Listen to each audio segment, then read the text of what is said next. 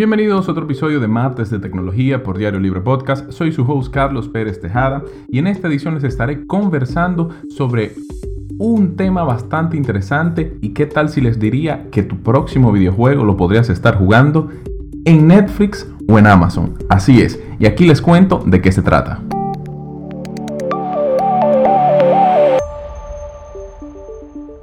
Las marcas como Nintendo, PlayStation y Xbox son conocidas por dominar el sector de los videojuegos, pero la hegemonía que mantiene este tridente tecnológico está siendo asediada por nuevos competidores, y estos son nada más y nada menos que Amazon y Netflix. Netflix es conocida por ser la empresa dominante en el segmento de plataformas de contenido en formato de video en línea por suscripción, con un 20% del mercado, según los datos que ofrece Statista. Además, la compañía reportó en el segundo cuarto de este 2021 unos ingresos superiores a los 7 mil millones de dólares, lo que representó un incremento respecto al mismo periodo en el que logró en el año 2020 con unos 6 mil millones de dólares. Por otro lado, Amazon es uno de los conglomerados de negocio más grandes del mundo. La empresa basa, o ha basado su estrategia empresarial en la diversificación de inversiones y, de industrias como tal.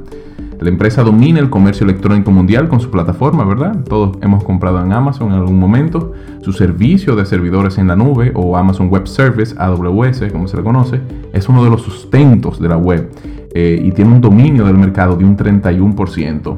Si ponemos esto en perspectiva, si los servidores de Amazon se caen, probablemente la mitad del Internet del mundo esté abajo.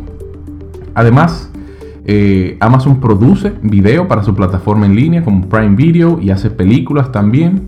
Eh, también todo su conglomerado ha servido para el sustento de lo que es el proyecto de la empresa de transporte espacial de Jeff Bezos, Blue Origin, y de igual forma, Amazon se ha encargado de desarrollar productos y en este caso software como es el asistente digital Alexa, que es uno de los más eficientes y prácticos en el mercado. Y la lista de negocio de Amazon la podría continuar, pero que estos datos lo que ponen en perspectiva es el modelo de la operación de Amazon, o sea, cómo Amazon funciona. Y si todavía te preguntas por qué estas dos organizaciones tan asentadas en sus negocios quieren involucrarse en el mercado de los videojuegos, la respuesta tiene que ver con la absurda cantidad de dinero que genera dicha industria. En el 2020, la industria gaming generó alrededor de unos 177 mil millones de dólares y se estima que este año 2021 incremente hasta lograr unos beneficios superiores de 179 mil millones de dólares. Y aunque muchos crean que los ingresos de esta industria solo se basan en la venta de consolas y de juegos, la realidad es mucho más extensa. La industria de los videojuegos produce hardware que se traducen en las consolas, pero estas consolas necesitan componentes internos que se traducen en más negocios para otras empresas. También incluye la venta de periféricos como son monitores, nuevos mandos, nuevos audífonos, en fin, muchísimos periféricos, muchísimos otros productos que se venden como hardware dentro de la, industria.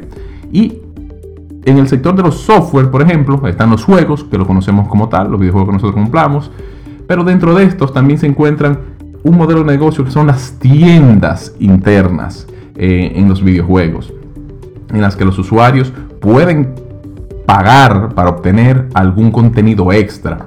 Y este método ha representado el éxito para videojuegos como Fortnite y Genshin Impact, que son juegos gratis, que tú lo descargas gratis y, por ejemplo, Genshin Impact en tan solo un año salió en septiembre del 2020. A septiembre del 2021, Genshin Impact solo en dispositivos móviles, solo en tabletas y celulares, generó más de 2 mil millones de dólares. O sea, a través de estas tiendas, este modelo de negocio, te ofrecen el juego gratis, te lo dan, pero para conseguir ciertas cosas, el usuario debe de pagar. Y se pagan 5 dólares, 10 dólares. Si eres jugador de Fortnite, de seguro en algún momento has comprado el Battle Pass o has comprado algún skin para tu jugador para que se vea muy único y personalizado.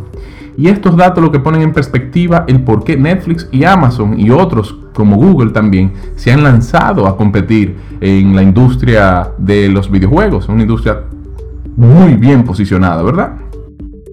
Por un lado tenemos a Netflix, que sorprendió con la noticia y de inmediato procedió a contratar a Mike Verdu, quien fue uno de los altos ejecutivos de la desarrolladora de videojuegos Electronic Arts o EA, y también fue un ejecutivo en Facebook. La idea detrás del proyecto de Netflix es usar la robusta plataforma que tiene Netflix, ¿verdad? Para ofrecer eh, la capacidad de jugar videojuegos en línea. Es decir, no es que Netflix va a lanzar una consola como Sony, su PlayStation, o Nintendo y su Switch, o Microsoft y su Xbox, sino que es la de ofrecer en su plataforma digital, en la nube, en la web, una vía para jugar videojuegos. Y este modelo eh, usa la premisa que tiene Microsoft con el tema del Game Pass o el intento fallido de Google con Stadia.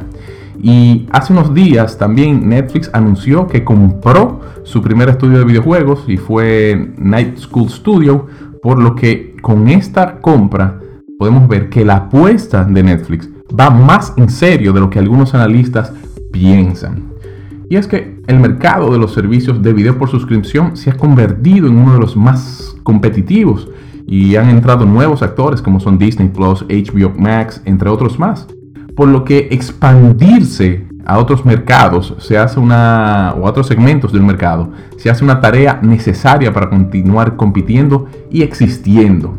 Además, con este nuevo servicio, ¿verdad? Netflix busca incrementar el número de suscriptores a su plataforma porque se utilizarían las dos en una sola. Hay que ver si esto va a incrementar el precio o el costo de, lo que pagamos por Netflix o si va a haber un incremento, si tú no vas a, a comprar el plan de Netflix y Netflix Gaming, que no sé si se llamará así, eh, costará un dinero extra, no sé, la empresa no ha especificado en eso, pero sí va a utilizar su infraestructura para eso.